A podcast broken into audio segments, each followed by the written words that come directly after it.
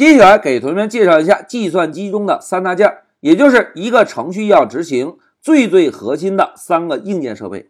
哎，有同学说老师不对呀，我的电脑中有很多很多硬件啊，有 CPU 啊，有声卡呀，有网卡呀，有显卡呀，巴拉巴拉一大堆。但是老师要强调一下哦，同学们，在我们的电脑中啊，一个程序要真正的想运行起来，有三个最最重要的核心硬件是缺一不可的。那是哪三个硬件呢？大家看，第一个核心硬件就是 CPU，第二个核心硬件是内存，第三个核心硬件是硬盘。哎，要想执行一个程序，这三个核心硬件缺一不可。那在这一小节中啊，老师呢就先给大家做一个硬件的小科普，给同学们介绍一下这三个硬件设备各自的特点以及职责。好，首先来看 CPU，同学们，CPU 啊又叫做中央处理器。它本质上啊是一块超大规模的集成电路。哎，在这里老师要友情提示一下哦，同学们不要看到超大就以为 CPU 长得很大很大，实际上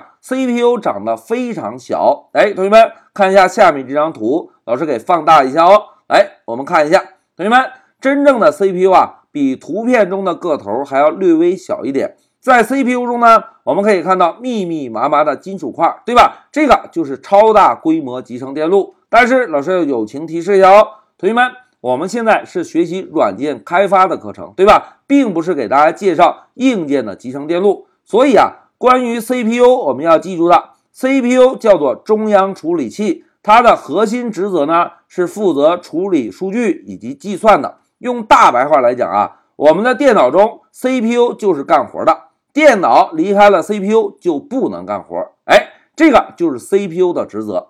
那接下来，老师再给大家介绍两个存储设备，一个是内存，一个是硬盘。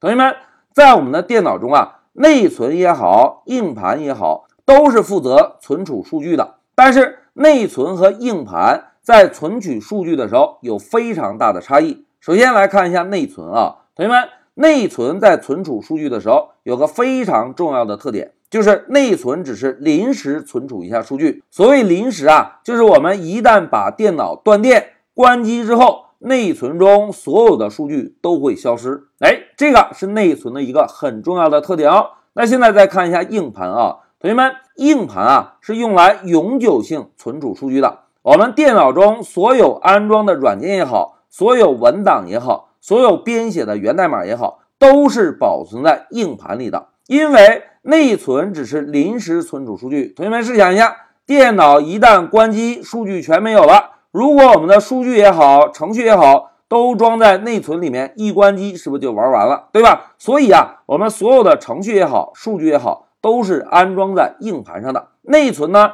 只是在使用的时候才临时用一下的。这个是内存和硬盘在存储数据上的一个差异。那现在再让我们从速度上来看一下啊，同学们。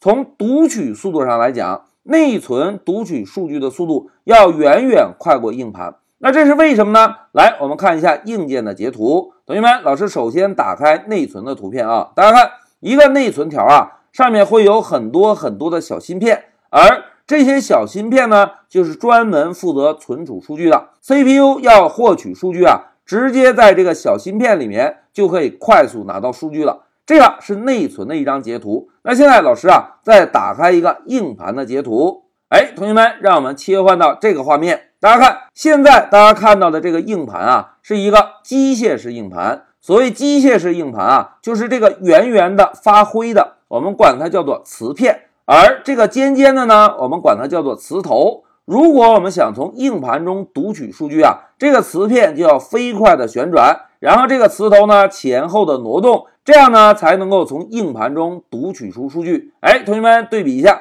内存条我们可以直接从芯片中读取到，对吧？而硬盘呢，必须要通过盘片的转动、磁头的挪动才能够拿到数据。那这种机械式硬盘读取速度是不是要慢很多？同时呢，不知道大家有没有一个印象啊，就是我们在买这种机械式硬盘的时候，有个非常重要的参数，就是转速。譬如五千四百转啊。七千二百转啊，是不是转速越快，表示着读取数据的速度越快？但是，即便是七千二百转，有内存条获取数据的速度快吗？哎，并没有，对吧？那现在再让我们回到笔记啊，同学们，一句话讲啊，内存读取数据的速度要远远高于硬盘。哎，这个是读取速度。那现在再让我们对比一下内存和硬盘的空间。那老师问大家，同学们，内存的空间大还是硬盘的空间大？哎，有同学在想，老师，我的内存也很大呀，我的内存条有八个 G 呢。但是同学们想一下啊，硬盘现在通常是按照什么来做单位的？是不是以 T 来做单位？一个 T 等于幺零二四个 G，对吧？我们硬盘呢，基本上一个 T 两个 T，但是内存呢，通常只有四个 G、八个 G 或者十六个 G，仅此而已，是吧？是不是要远远比硬盘小很多很多，对吧？因此啊，从空间上来对比，内存的空间啊，要远远小于硬盘的空间。哎，这个就是计算机中三大核心硬件的特点。一句话讲，CPU 是负责干活的。内存是负责临时存储数据的，但是内存的读取速度快，而硬盘呢是负责永久存储数据的，但是硬盘的读取速度慢。哎，这个就是三大硬件的特点。好，讲到这里，老师先暂停一下视频。